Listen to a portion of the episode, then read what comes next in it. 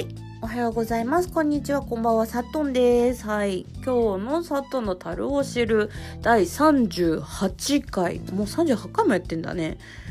で、えっ、ー、と、今日の第第38回のテーマ、ドゥドゥン。恋をすると重いタイプ。はい。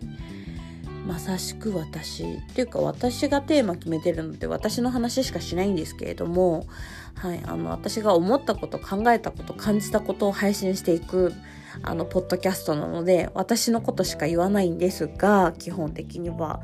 あの私恋をするとすごく重たくなってしまってあの、今何してんだろうとかすっごい気になっちゃうの。もうねあの付き合ってなくても気になっちゃうの。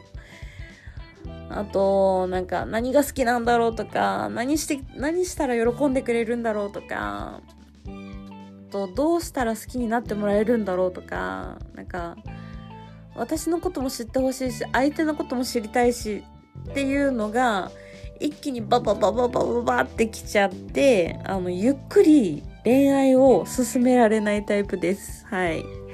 なので、結構多分あの男性から煙たがられるタイプです。はい。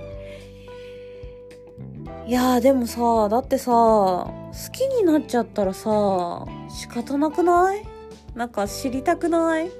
なんかどんな曲聴くのが好きなんだろうとか学生時代どうだったんだろうとか今マッチングアプリやってるからなんかまあ、離婚歴あったりとかするとどんな奥さんだったんだろうとかどういうなんか子供時代を過ごしてたんだろうとか学生時代どういう子だったんだろうとか彼女は何人いたんだろうとかなんか私も別に教えられるほどなんかいい経験をしてきたわけではないけれどもでも相手のことはやっぱり知りたいよねって思っちゃうのって私だけですか？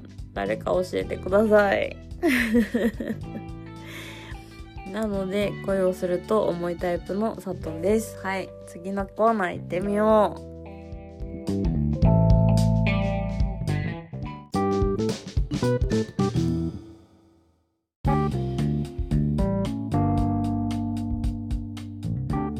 この込み上げる気持ちが愛じゃないなら何がいいかわからないほど愛を込めて花束を大げさだけど受け取って理由なんて聞かないでよね。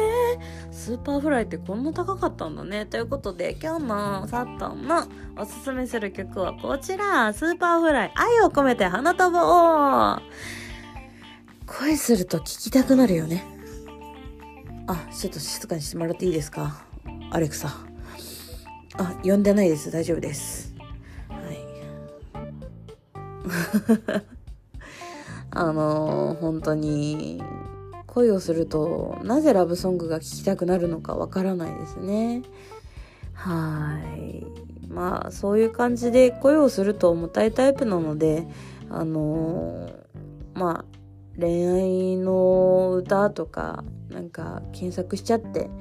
でなんかあこれはちょっと失恋っぽいから違うかな。あこれはちょっとなんか実りすぎちゃって違うかなとか。あこれはちょっとそうそうそう今の私にぴったりとかなんかそういうのでなんか選んじゃったりとかするなっていうなんか最近そういうことに気づきました。はい。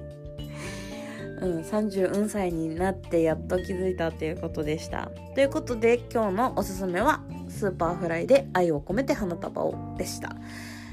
多分みんなもう聞いてる、聞いたことあるはずなんですけれども、まあ改めて歌詞を見たりとか音楽聴いたりとか、まあ両方してみたりとかで、ぜひ聴いてみてください。特に恋をしてる女性、女、女、女性、ぜひおすすめです。あと、プレ花嫁さん、よく聞いてください。っていう感じです。あとプレうんと新郎さんもおすすめですということで以上。うんとおやすみなさい。お昼も頑張っていってらっしゃい。佐藤でした。バイバーイ。